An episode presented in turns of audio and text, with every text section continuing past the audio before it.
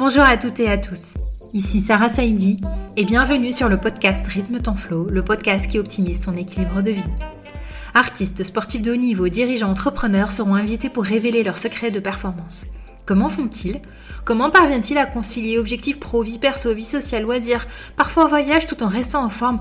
Et quelle pression Et pourtant, ils sont humains, comme vous et moi, et ils arrivent à optimiser leur flow, c'est cette zone de génie qui leur permet de relever de grands défis. Bref, j'aborderai l'équilibre avec des équilibristes d'exception et j'accompagne moi-même les personnes ambitieuses à faire carrière sans s'oublier. Vous aurez ici plein de ressources pour optimiser votre productivité sans vous sacrifier. Je suis convaincue qu'il est possible d'associer équilibre et ambition. J'aimerais vous livrer le maximum d'outils pour que vous puissiez vous aussi vous dire que vous méritez d'être ambitieuse ou ambitieux, de rêver, de croire en vous pour atteindre vos objectifs et vivre la vie de vos rêves. Alors ensemble, redéfinissons la réussite. Je ne vous en dis pas plus. Ne manquez pas les nouveaux épisodes tous les mercredis pour apprendre vous aussi à rythmer votre flow. Et pour rester en contact, retrouvez-moi sur Instagram ou YouTube sur Rythme ton flow ou sur LinkedIn, Sarah Saidi. Je vous souhaite une très belle écoute. Abonnez-vous pour ne manquer aucun épisode. Et si vous aimez, notez-nous 5 étoiles. Salut Laure, bienvenue sur le podcast Rythme ton flow, le podcast qui parle d'équilibre. Je suis vraiment ravie de te recevoir. Et comme toutes les invitées tous les invités, je pose toujours la première question avant même que tu te présentes. Qu'est-ce que le flow pour toi? Bonjour Sarah et merci de l'invitation. Eh bien écoute, on va démarrer euh, rapidement. Euh, le flow pour moi, euh, en fait c'est plus une image qui me vient quand j'entends le mot flow, une espèce de vague, tu vois quelque chose d'assez, enfin, de très fluide. Euh, et je le vois vraiment comme une, une, vague, mais qui serait facile à prendre pour quelqu'un qui ne sait pas surfer, tu vois. Et euh, qui viendrait naturellement. Et, euh, et pour moi, c'est aussi une. Enfin, j'associe beaucoup au travail et c'est une opportunité. Moi, je, je pense à, à l'état de flow et, et c'est ce que je recherche en général quand j'ai besoin d'être très productive. Très bien.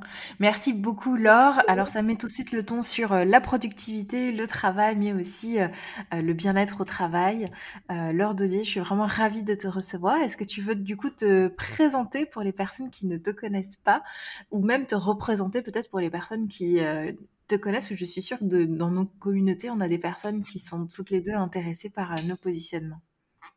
Oui, donc moi je m'appelle Laure, j'ai 36 ans, euh, je suis entrepreneur, je suis aussi maman de deux petits garçons, euh, j'habite à côté de Bordeaux et euh, depuis début 2021, je suis la fondatrice de Maslow Boîte, donc qui est une, solution d'accompagnement aux entrepreneurs qui veulent travailler moins mais mieux, qui veulent trouver de la sérénité dans leur entrepreneuriat.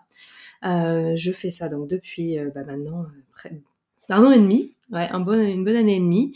Euh, à côté de ça, je suis aussi enseignante dans le supérieur. Je donne des cours de communication et de gestion de projet à des étudiants post-bac.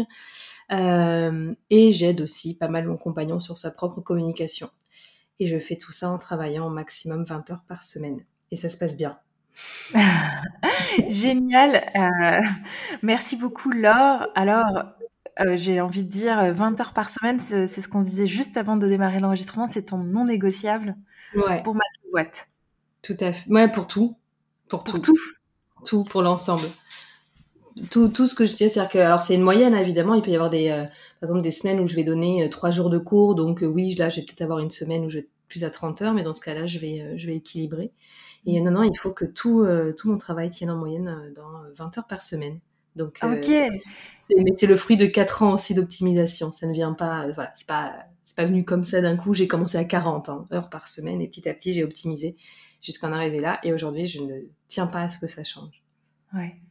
Bah, c'est bien parce que tu vas nous parler du coup des coulisses. Alors déjà, qu'est-ce que tu fais du coup du, de tout le temps qui te reste?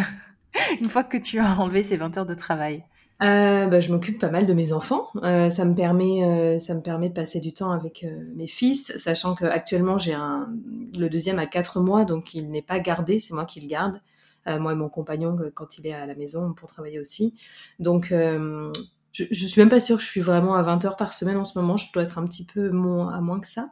Euh, donc je m'occupe de lui, je m'occupe aussi de mon autre garçon quand il est de retour de l'école. Et puis je prends du temps pour moi. Euh, Aujourd'hui, j'ai pas, euh, j'ai pas beaucoup d'activités, tu vois, genre sportives, etc., établies semaine par semaine. Mais euh, j'ai compris il y a quelques années, bah, en devenant maman pour la première fois, qu'il y avait une grosse différence entre temps perso c'est-à-dire familial et social, étant vraiment personnel. Mm. Et donc, je prends du temps pour, pour soit aller me promener, soit pour regarder la télé, pour faire des activités manuelles. Ça dépend, je, varie. Hein, j'ai cette tendance à avoir besoin de différentes choses à différents moments. Mais au moins, j'ai ce temps-là et, et c'est ça que je ne veux plus sacrifier aussi parce que c'est essentiel à mon équilibre et à ma santé mentale. Mais du coup, euh, donc, je te pose la question parce que je, je, le vis aussi, je pense que beaucoup d'entrepreneurs euh, le vivent. Euh, moi, ça fait un an que j'entreprends et en fait, tout se confond pour moi. C'est-à-dire que mmh. quand je vais choisir un bouquin, bah, il va, il va peut-être y avoir des liens avec le travail que je fais. quand je regarde une émission, bah, je vais plutôt choisir une émission qui a aussi un lien, etc. Et donc, en fait, les limites se sont flouter entre euh, le travail et euh, le travail passion, parce que finalement, des mmh entrepreneurs se lancent aussi par passion. Euh, comment tu arrives à scinder, toi, les deux? Alors, il y a une chose que je me, une, épine du pied que je me suis enlevée il y a quelques temps maintenant, c'est la culpabilité quand le soir, le week-end ou pendant les vacances, je pense au travail parce que aujourd'hui, euh, d'une part, c'est un travail que j'ai choisi, donc c'est très différent de ce que ça pouvait être, par exemple, quand j'étais salariée, où c'était euh, un peu une pollution. Et ensuite, parce qu'il y a une réalité qui est que quand je suis très détendue, c'est là que les bonnes idées arrivent. Et donc, simplement, ce que je vais faire, c'est que je ne vais pas me mettre à bosser dessus tout de suite. Euh, si à un moment donné, je pense au boulot comme ça le soir, soit c'est pas spécialement une bonne idée, puis je, voilà, je vais laisser passer l'idée et je vais penser à autre chose soit j'ai une idée qui arrive et je vais juste la noter pour pouvoir y retourner, y revenir quand ce sera le, temps pour ça. Euh, mais il y a aussi une autre chose qui a, qui a changé, c'est qu'aujourd'hui, je suis beaucoup plus attentive dans ces moments de, de non-travail au stress que ça me génère de penser à ça. Mm. Si je me rends compte que ça me génère du stress, tu vois, que j'ai une petite boule au ventre qui arrive ou que je me sens euh, vraiment la tête chargée, là, je vais faire un effort pour me dire non, Là, tu penses à autre chose, je vais me changer les idées. Par contre, si ça vient pas perturber ça, j'arrête de, tu vois, d'être à, l'autre extrême, c'est-à-dire, ah là, il faut surtout pas penser au travail. Surtout que le cerveau, il marche pas comme ça. Si tu dis, il faut surtout pas penser à ça, il va penser à ça. Et donc, euh, j'ai eu besoin pendant une période, malgré tout, de vraiment extrêmement segmenter. Mmh. Parce que je, sortais de, de, plusieurs années en salariat qui m'avaient poussé au burn-out. Et donc, il fallait que je, tu vois, que je reparte loin en arrière et que je segmente beaucoup plus pour euh, retrouver l'équilibre. Mais maintenant que l'équilibre est là, je, laisse un peu les choses euh, aller comme elles, comme elles sont. Et je, voilà, je suis vraiment toujours attentive à cette sensation de stress. Mmh. Euh, je parle pas du stress normal quand on est dans une période particulière, euh, je parle un gros lancement, un gros client, etc. Ça c'est normal et c'est ponctuel. Je parle mmh. vraiment du stress un peu quotidien, tu sais, de celui qui est néfaste et voilà. Et en étant attentive à ça, ça se passe bien. Bah Est-ce que tu veux nous définir qu'est-ce que c'est que le slowprenariat Alors le slowprenariat, c'est une manière d'entreprendre. Euh, alors on résume souvent en travaillant moins mais mieux. Alors c'est pas moins, ça veut pas dire euh, correspondre à, tu vois, moi je suis à 20 heures par semaine, c'est pas pour ça que tout le monde est, obligé de faire ça, mais c'est moins par rapport à ce qu'on ferait si on travaillait de manière plus euh, en phase avec ce que prône la société. Donc avec une croissance rapide, en travaillant dur, etc.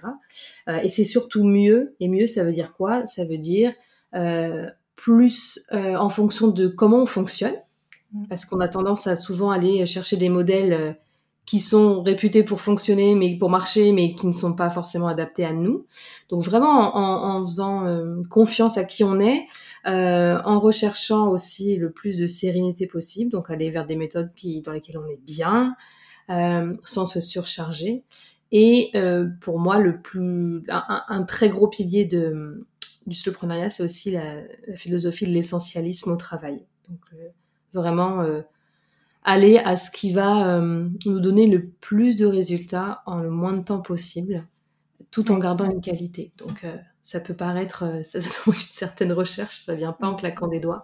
Mais petit à petit, ça permet d'optimiser et, et, et, voilà parce que travailler moins, ça tout le monde comprend facilement, mais je, pour ne pas que ça vienne entacher ni la qualité ni le niveau de revenu, parce que ça c'est une réalité aussi pour beaucoup d'entrepreneurs, pour continuer à développer son activité euh, peut-être plus lentement mais sûrement, bah, ça demande de, de, passer plus de temps, on va dire, euh, de passer son temps à optimiser les choses plutôt qu'à juste faire en automatisme.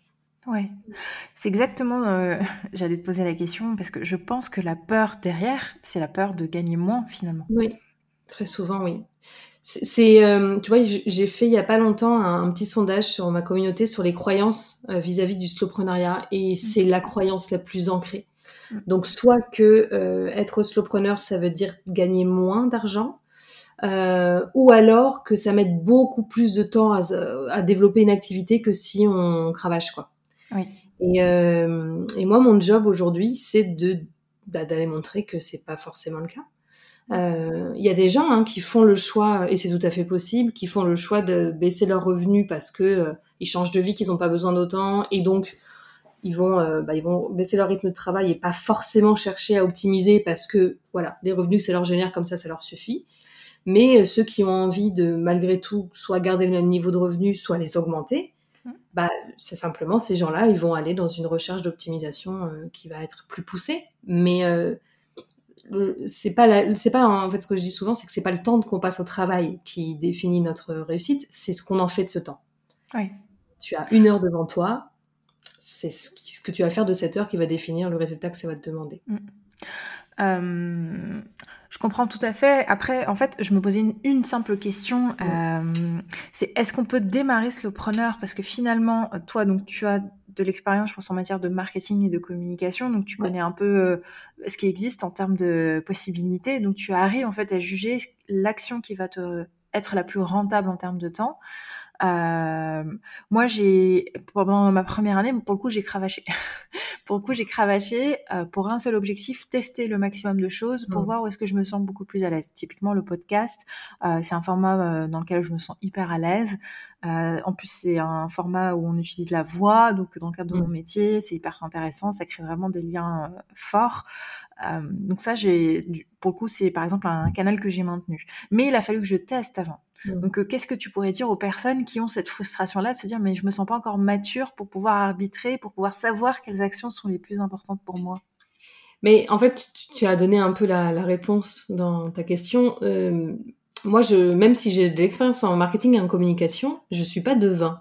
Et il n'y a aucun moyen de communication ou commercial, etc., qui fonctionne dans l'absolu. Ça va fonctionner pour une cible en particulier, un produit en particulier, etc. Donc, il faut tester de toute manière.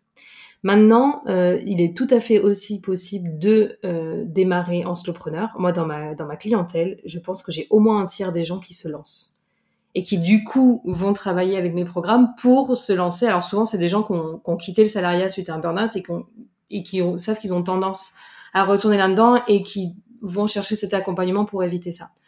Euh, et, moi, dans mon programme, je travaille notamment beaucoup sur cette partie commerciale et communication qui est là, en général, où on, passe beaucoup de temps. C'est pas sur notre cœur de métier, en général, qu'on déborde ou qu'on fait beaucoup de tests, etc. C'est notre métier, on le connaît. C'est sur tous les à côté de l'entrepreneur.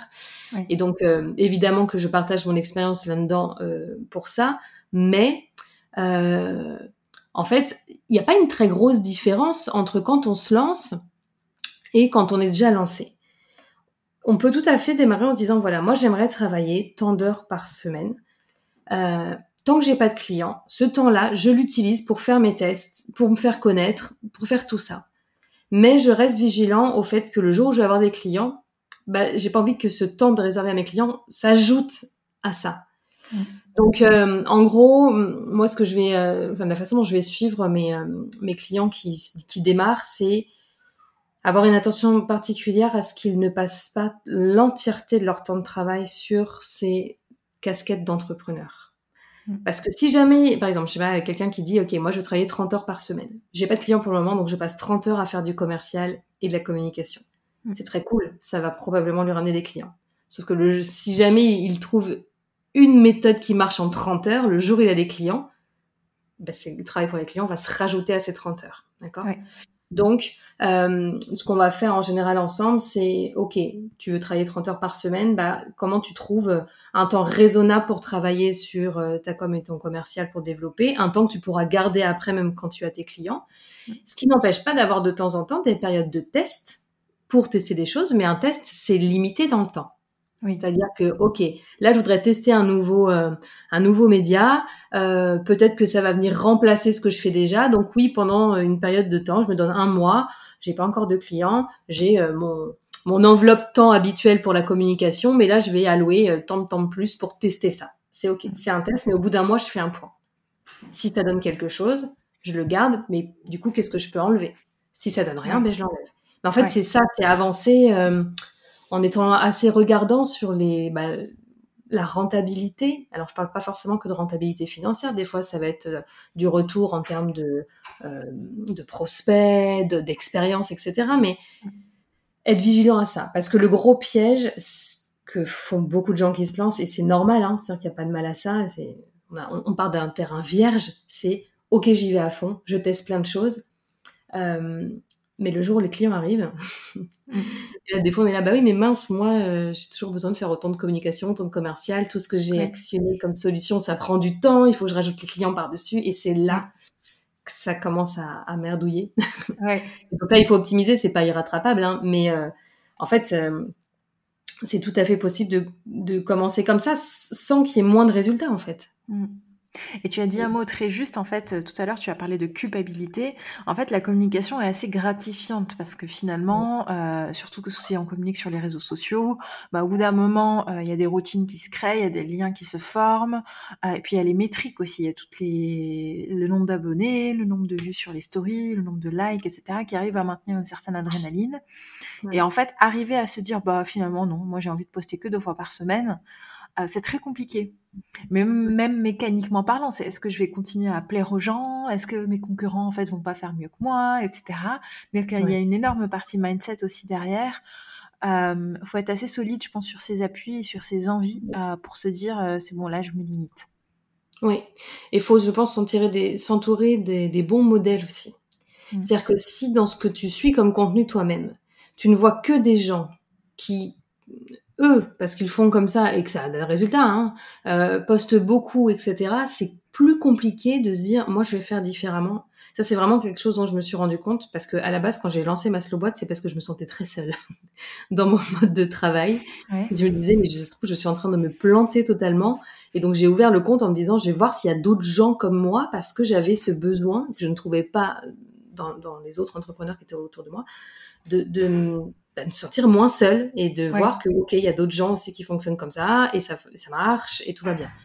Et euh, et en fait bah, j'ai continué ça. Alors ça m'arrive de suivre des contenus qui sont plutôt euh, de, gens qui travaillent beaucoup plus que moi mais je vais aller vers ceux dans ce cas-là qui ont un discours un peu genre bah, moi je fais comme ça mais c'est pas pour ça que tout le monde est obligé de faire ça pour réussir Mm. Euh, et, je vais aussi suivre pas mal de gens qui se lâchent la grappe sur tout ça et qui ont des résultats quand même. Parce que souvent, c'est ça aussi, où la peur qu'on va avoir, c'est oui, mais telle personne, elle poste pas régulièrement ou pas beaucoup, et ça marche, mais parce qu'elle a une personnalité qui fait que, blablabla. On se trouve toujours des excuses pour montrer que les autres sont, sont mieux que nous, tu vois. C'est une petite tendance qu'on a aussi. Oui. Et, euh, et puis finalement, bah, ça fait partie du test aussi. C'est-à-dire que tu testes, tu te donnes un mois, un mois à l'échelle de, l'entreprise, c'est pas, c'est pas hein, grand -chose. mais par contre, ça permet de, de se rendre compte. Et si mm. pendant un mois, tu postes moins, mais mieux peut-être, avec des publications où tu vas prendre plus soin, tu vas peut-être plus en parler, plus les diffuser, etc. Euh, et que tu te rends compte que ça te ramène aussi des, des bah, de la réaction, voire des clients, etc. Bah, tu t'es prouvé que ça marchait. Ça mm. dépend des objectifs aussi. Ouais. ça, c'est que quand on est en période de... Euh, on a besoin de développer sa visibilité, euh, c'est normal peut-être de se dire, bah là, je vais poster un peu plus parce que j'ai besoin de développer ma visibilité. Mais une fois que j'ai le nombre de clients qui me va, euh, où ça roule et au contraire, je peux peut-être pas en prendre plus, mm. j'ai le droit de relâcher et de reprendre après. L'algorithme, je crois pas que ça doit être un... c'est un un, démon là qui, qui, nous fouette. Non, non, l'algorithme, c'est un paramètre, c'est quelque chose qui peut nous aider. Mais euh, je crois vraiment que la qualité de la communauté, les, liens qu'on fait avec les gens mm. et la qualité de nos contenus, c'est beaucoup plus ça qui, euh, qui joue. Ouais. Pour avoir fait le test de poster plus, euh, en fait, ce qui s'est passé, c'est que très simplement, je, je communiquais moins dessus. Et donc, euh, pour moi, c'est pas un test qui a été concluant. Après, je m'interdis pas de le faire sur des périodes précises, euh, en fonction des envies aussi. Euh, donc ça, je sais que du coup, ça crée un effet assez clivant euh, sur la communauté, où les personnes qui sont fans bah, vont réagir euh, systématiquement, et puis les personnes qui sont moins fans vont se désabonner. Ça permet aussi de pouvoir tester ce genre de choses, de se tester soi-même, de tester sa communauté, et de voir en fait finalement jusqu'à quel point on peut pousser parce que le slowpreneuriat veut pas dire non plus ça y est je fais le minimum et donc de tomber, enfin moi je, vois un risque derrière, c'est euh, comme j'ai fait le minimum, ah ben, en fait je tombe un peu dans le système du salariat où je me dis allez, faut que je finisse ma journée à 17h, euh, mmh c'est comme ça. Euh, derrière, en fait il y a le sacro-saint 20 heures par semaine ou 30 heures par semaine. Mmh non, en fait finalement plus on teste et plus on vit aussi des périodes intenses et plus on arrive à jongler avec ces paramètres-là. Et je trouve ça intéressant dans ce que tu dis. Oui, tout à fait. Mais c'est pour ça que je disais, il y a, moi, mon soloprenariat, c'est du 20 heures par semaine. Mm. C'est pas euh, un chiffre que je sors euh, au hasard, c'est parce qu'aujourd'hui, c'est ce qui me permet euh, de gérer ma vie, en fait, enfin, le reste de ma vie, puisqu'il n'y a pas que le travail, sereinement. Mais il y a des gens, euh, j'ai pas mal de clients qui sont plus autour de 30 heures. Il y en a qui peuvent être à 40 heures par semaine. Même ça dépend aussi de, de ce que tu vis. déjà, si tu as des enfants, si tu pas d'enfants, c'est pas pareil. C'est une réalité qui fait que, bon, quand tu as des enfants, tu as des, une contrainte, entre guillemets, extérieure qui, bah, qui t'oblige à, limiter. Euh, même s'il y en a qui repartent au travail après que les enfants soient couchés, etc. Bon, voilà.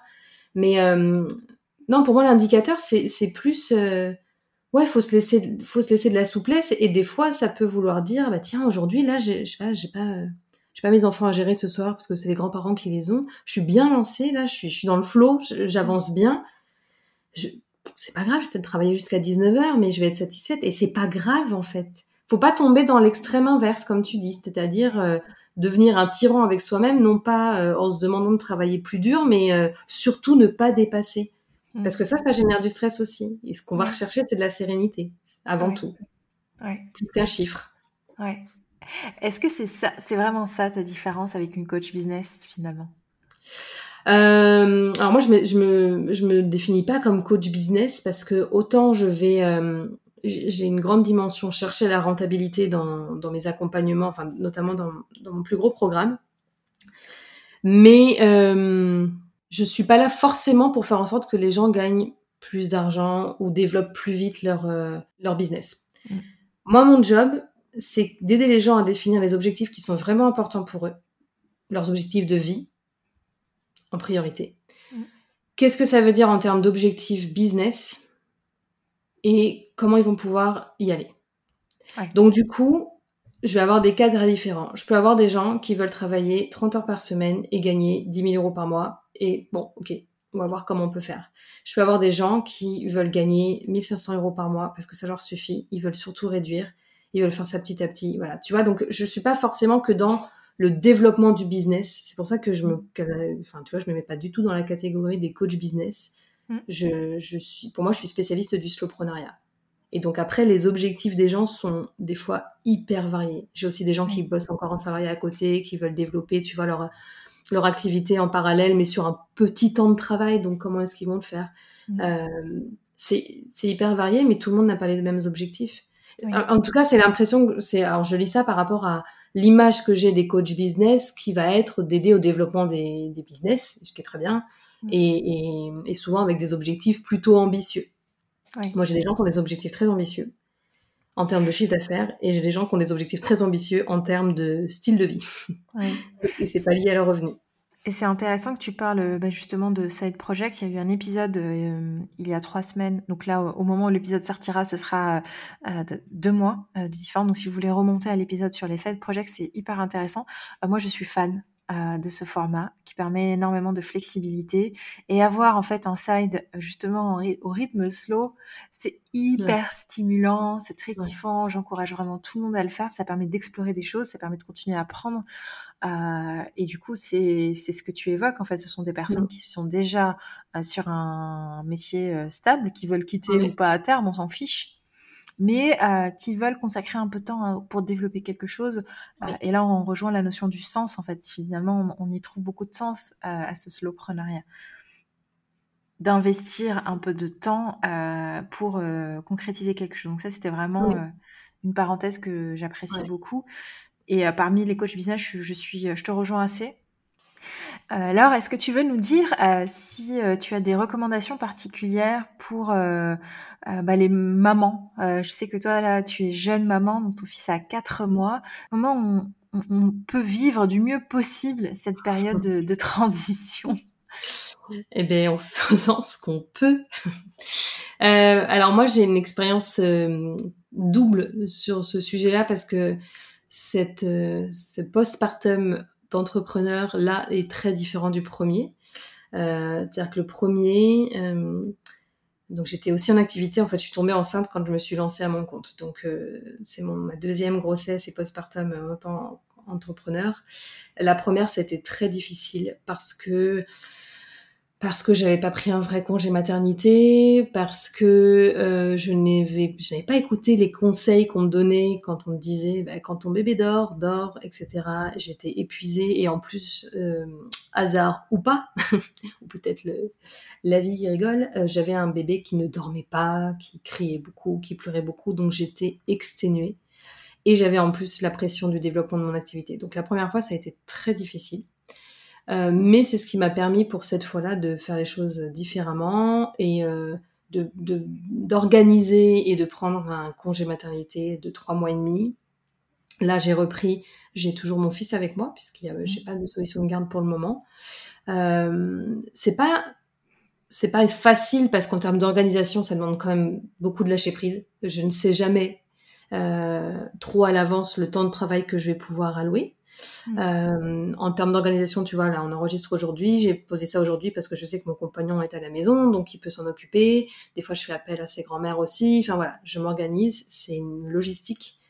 Mais par contre, je le vis très bien parce que je, disons que c'est aussi un projet euh, bébé euh, qui, ah oui, qui était prévu aussi cette fois, ce qui n'était pas le cas du premier.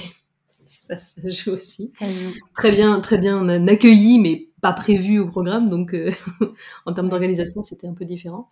Euh, là, je le vis bien parce que, en fait, euh, je sais que je suis dans une période de transition où bah, la casquette maman va souvent reprendre le dessus. C'est-à-dire que tant que mon fils est calme, que euh, il s'occupe un peu tout seul pendant que je travaille ou qu'il dort, ça va. Mais s'il a besoin d'interaction, s'il a besoin de manger, s'il a besoin de quoi que ce soit, c'est lui qui a la priorité. Et donc, ça me demande en termes de travail beaucoup de lâcher prise sur le fait que peut-être euh, il y a des choses qui vont mettre plus de temps que prévu. Et, euh, et, du coup, j'ai pas, je me charge pas la mule non plus. En fait, je, me suis, je me prévois des objectifs très, très réalistes mmh. par rapport à ça, voire bas. Comme ça, dans le meilleur des cas, je fais plus. Mais sinon, j'ai pas cette déception de euh, oh là là, j'arrive pas à avancer. Euh. Mm. J'ai aussi, et ça c'est important, j'ai quand même aussi les deux grands-mères qui sont à côté et à la retraite et disponibles. Ah, ça c'est. Euh, et ça, et oui. Non, non, mais clairement, hein, mm. ça c'est. ça compte beaucoup, ce qui fait que si à un moment donné j'ai besoin d'avancer, je sais que j'ai cette cartouche-là aussi. mais si je pouvais donner un conseil aux jeunes mamans, c'est d'essayer de vraiment travailler sur cette euh, acceptation que c'est une période qui est particulière. C'est peut-être pas la meilleure période pour développer un business. En tout cas, c'est pas celle où on fera les plus grands bons en avant. Euh, mais c'est pas grave. Ce qui est la différence d'un, de, de, je dirais de la, des premiers mois d'un bébé qu'on ne revivra jamais. Euh, un business, ça peut redémarrer. Ouais. Et moi, c'est ce que j'essaie de me dire. C'est que même si ça peut être frustrant, mais même si l'activité baisse pendant cette période, etc., on est sur d'autres choses, on a d'autres priorités et on peut toujours redémarrer un business. Alors que les premiers mois de son enfant, on ne pourra pas les revivre. Et, euh, et c'est ce que j'ai pas voulu reproduire, en fait, mm. euh, par rapport à ma première grossesse, tu vois. Mm. Mm. Très juste. Je suis sûre que ça fera écho à, beaucoup d'auditeurs et d'auditrices surtout, euh, du coup. Et euh, alors j'avais une question et on en a un peu parlé juste avant de démarrer l'enregistrement. Du coup, quelle est la réalité des revenus passifs? Parce que j'ai l'impression que beaucoup de modèles de slowprenariat comptent dessus en disant euh, il faut optimiser. Donc pour optimiser, c'est bien d'avoir un tunnel, un, produit qui tourne en automatique, etc. Est-ce que tu veux nous partager du coup la réalité euh, de ce concept? Ouais. Je vais partager euh, la réalité de ce concept et après je ferai juste une petite parenthèse sur euh, l'association Slowprenariat et Revenus Passifs. Euh, la réalité c'est que ce n'est pas si passif que ça, c'est-à-dire que ça ne tourne pas tout seul. même si on, donc ce qui est mon cas, on vend des produits en ligne qui sont préenregistrés avec du support à côté, etc. et que il y a un tunnel d'automatisation. C'est très bien que tout ça soit en place, mais les gens ne vont pas rentrer tout seuls dans ce tunnel, en fait, par magie. Donc, ça veut dire qu'il faut mettre en place des choses bah, pour amener les gens euh, à, nous voir et à rentrer dans ce tunnel, à découvrir ce qu'on fait, à, euh, à, les faire se sentir en confiance, euh, voilà. Et c'est ça, en fait, le, travail. C'est-à-dire qu'en gros, ce qui va être passif, ça va être vraiment l'action de vente, peut-être, et une partie de, la délivrance, enfin bon, quand on délivre le produit, si c'est enregistré. Mais euh, il y a en fait le job une fois que c'est fait, c'est d'aller communiquer, euh, parler de parler de ce qu'on fait, parler de son sujet pour euh, peut-être faire de la pub. Hein. Il y a d'autres leviers, hein. il y a de la pub en ligne qui est possible, il y a du référencement naturel. Enfin après il y a plein de leviers de communication à voir en fonction de ce qui fonctionne pour chacun. Mais c'est ça, en fait notre métier c'est ça après. Une fois que l'offre est sur pied, le job, c'est de la faire connaître, de faire connaître son sujet et d'aller euh, euh, d'aller intéresser les gens qui sont dans notre cible et euh, qu'on va pouvoir aider. Donc c'est c'est pas se tourner les pouces.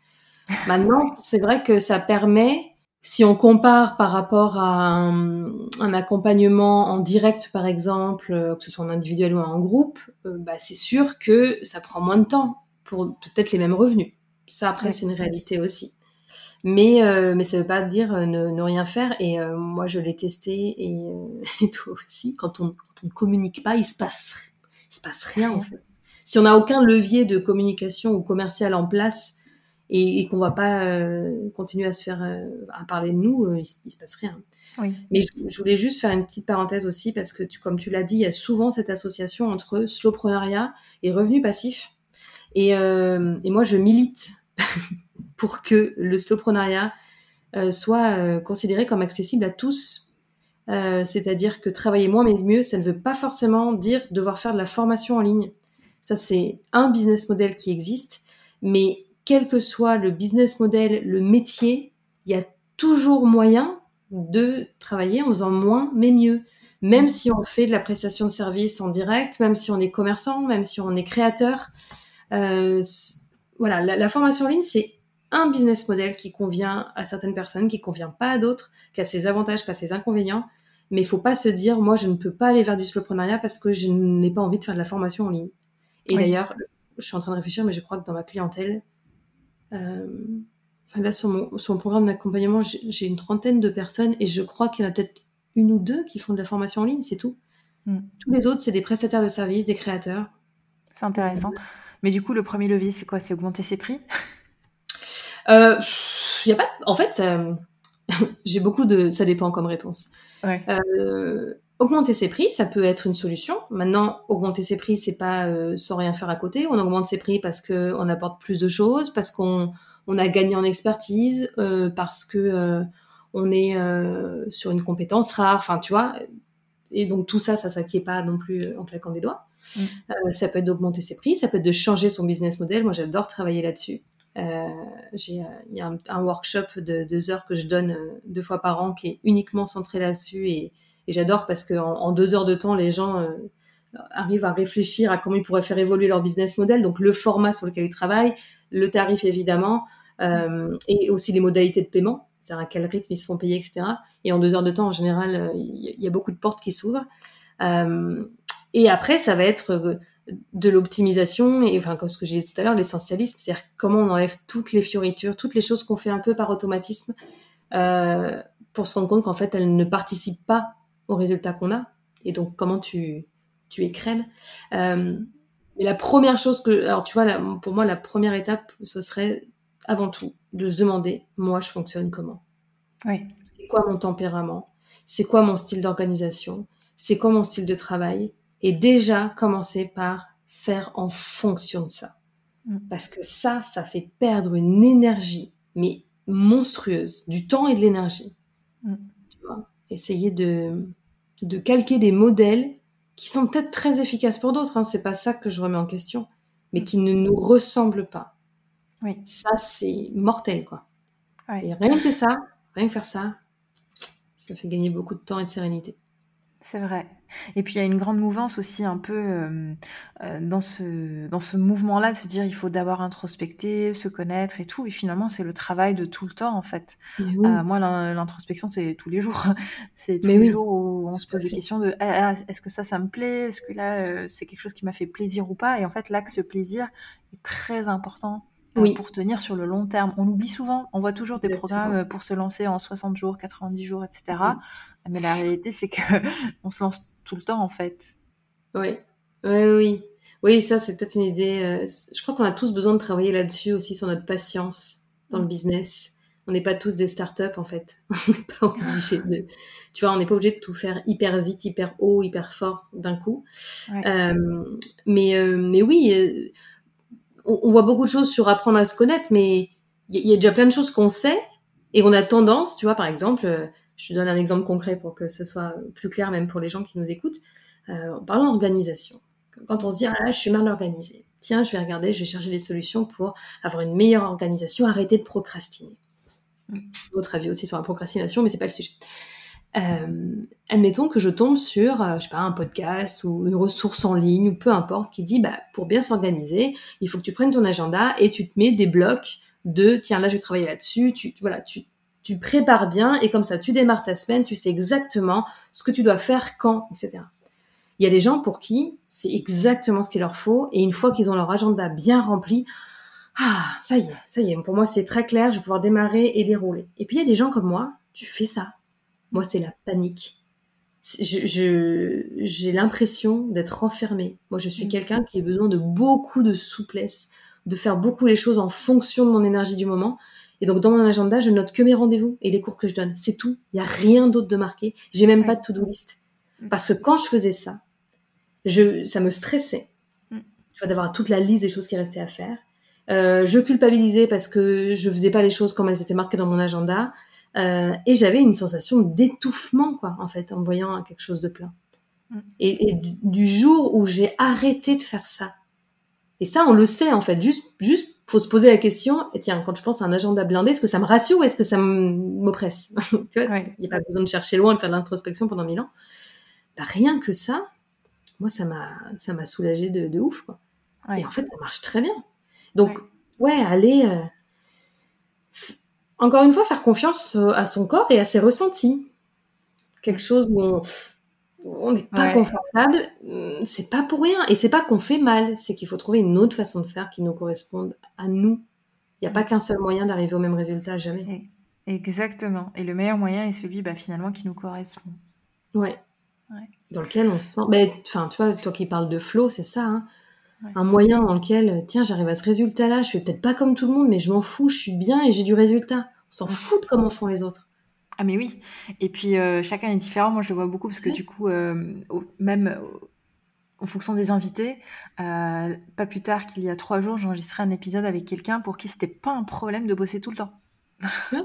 Et donc en fait, c'est les deux sont ok. Il faut pas se laisser leurrer parce qu'en plus sur les réseaux sociaux, on montre que ce qu'on veut montrer. Euh, donc euh, le biais de manipulation entre guillemets, enfin au sens euh, juste factuel, hein, pas au sens négatif, est très facilement utilisable et ça peut influencer pas mal de, personnes.